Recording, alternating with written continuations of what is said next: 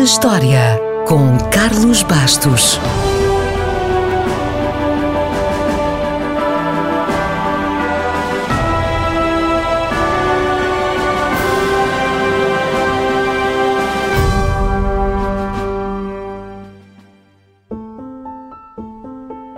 A 11 de janeiro de 1886 teve início a primeira edição oficial do Campeonato do Mundo de Xadrez.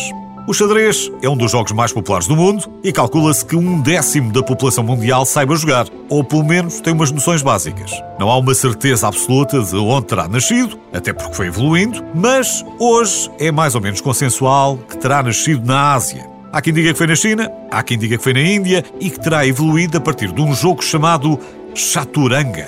Chaturanga era uma palavra que designava as quatro partes do exército indiano: as bigas, os elefantes, a cavalaria e a infantaria. O jogo espalhou-se depois pela Pérsia, os muçulmanos levaram-no para o Norte de África e o xadrez acabaria por chegar à Europa. Foi na Europa que o jogo se começou a parecer mais com o xadrez dos nossos dias. Foi aqui, no século XI, que apareceu o primeiro tabuleiro de xadrez com quadrados claros e escuros alternados.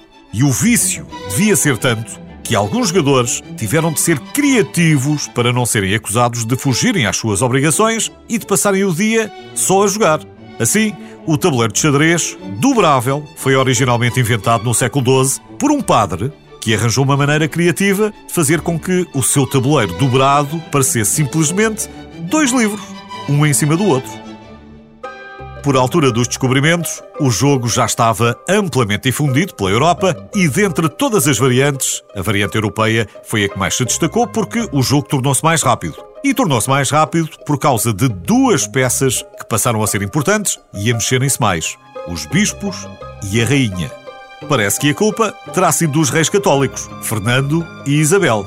Não há nada escrito que o prove, mas uma coisa é certa: a partir daí, a rainha tornou-se a peça mais forte do tabuleiro. E já que estamos a falar de documentos escritos, a primeira vez que se escreveu sobre xadrez foi num poema persa. Mas o primeiro jogo de xadrez registado da história, um jogo entre um professor de Bagdá e o seu aluno, data do século X. Curiosamente, depois de Gutenberg ter popularizado a impressão de livros, o primeiro livro impresso em língua inglesa foi uma recolha de textos sobre a Guerra de Troia. Mas o segundo livro impresso em inglês foi Exatamente. Sobre xadrez. Há o mito de que é um jogo só para grandes mentes, mas não é. É para toda a gente. Aliás, houve até um gênio que não estava para fazer o esforço. E percebe-se porquê. Albert Einstein era um bom amigo do campeão mundial, Emanuel Lasker, mas nunca jogava com ele. E numa entrevista ao New York Times disse: Eu não jogo nenhum jogo. Não tenho tempo para isso. Quando eu termino o trabalho, não quero fazer nada que necessite pôr o cérebro a trabalhar outra vez. No entanto, Einstein começou a jogar xadrez um bocadinho mais tarde na vida. Posto isto, resta apenas dizer checkmate, que, caso não saiba, vem do persa. Chatmat, que significa o rei está morto.